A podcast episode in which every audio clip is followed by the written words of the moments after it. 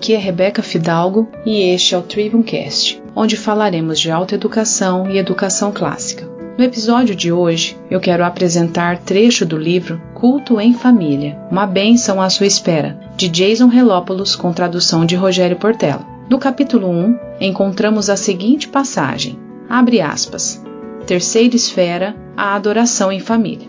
A terceira esfera da adoração é o culto em família, e essa é a área em que nos concentraremos neste livro. A maior parte dos cristãos tem consciência da importância do culto particular e do coletivo, mas poucos deles ouviram falar sobre adoração em família.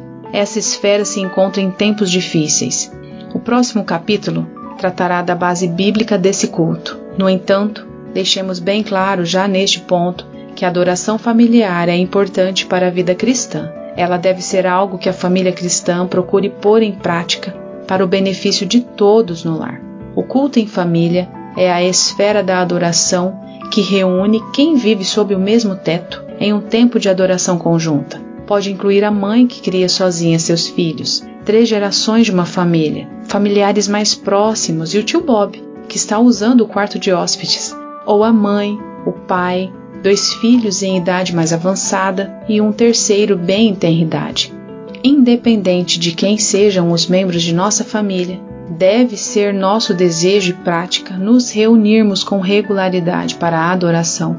O lar cristão é mais do que dois ou três cristãos residentes na mesma casa. Alguns seguidores de Cristo, vivendo sob o mesmo teto, não tornam o lugar um lar cristão, da mesma forma que dois ou três banqueiros que habitam na mesma casa não constituem um banco.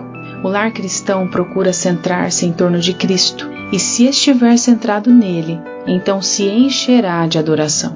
Da mesma forma que a vida cristã deve ser marcada pela reserva de tempo para o culto particular e nossa reunião como comunidade cristã deve se centrar no culto coletivo, assim também o lar da família cristã deverá ser marcado pelo culto doméstico. Como Richard Baxter, o famoso pastor de Kidderminster, disse: a oração e o louvor são partes tão necessárias do culto a Deus que, de modo geral, nenhuma família ou pessoa pode afirmar dedicação em servir a Deus sem se dedicar a eles. A adoração é o centro e o cerne do que significa para nós ser uma família cristã. Como famílias cristãs, queremos ver a nossa como uma família que adora a Deus. Fecha aspas.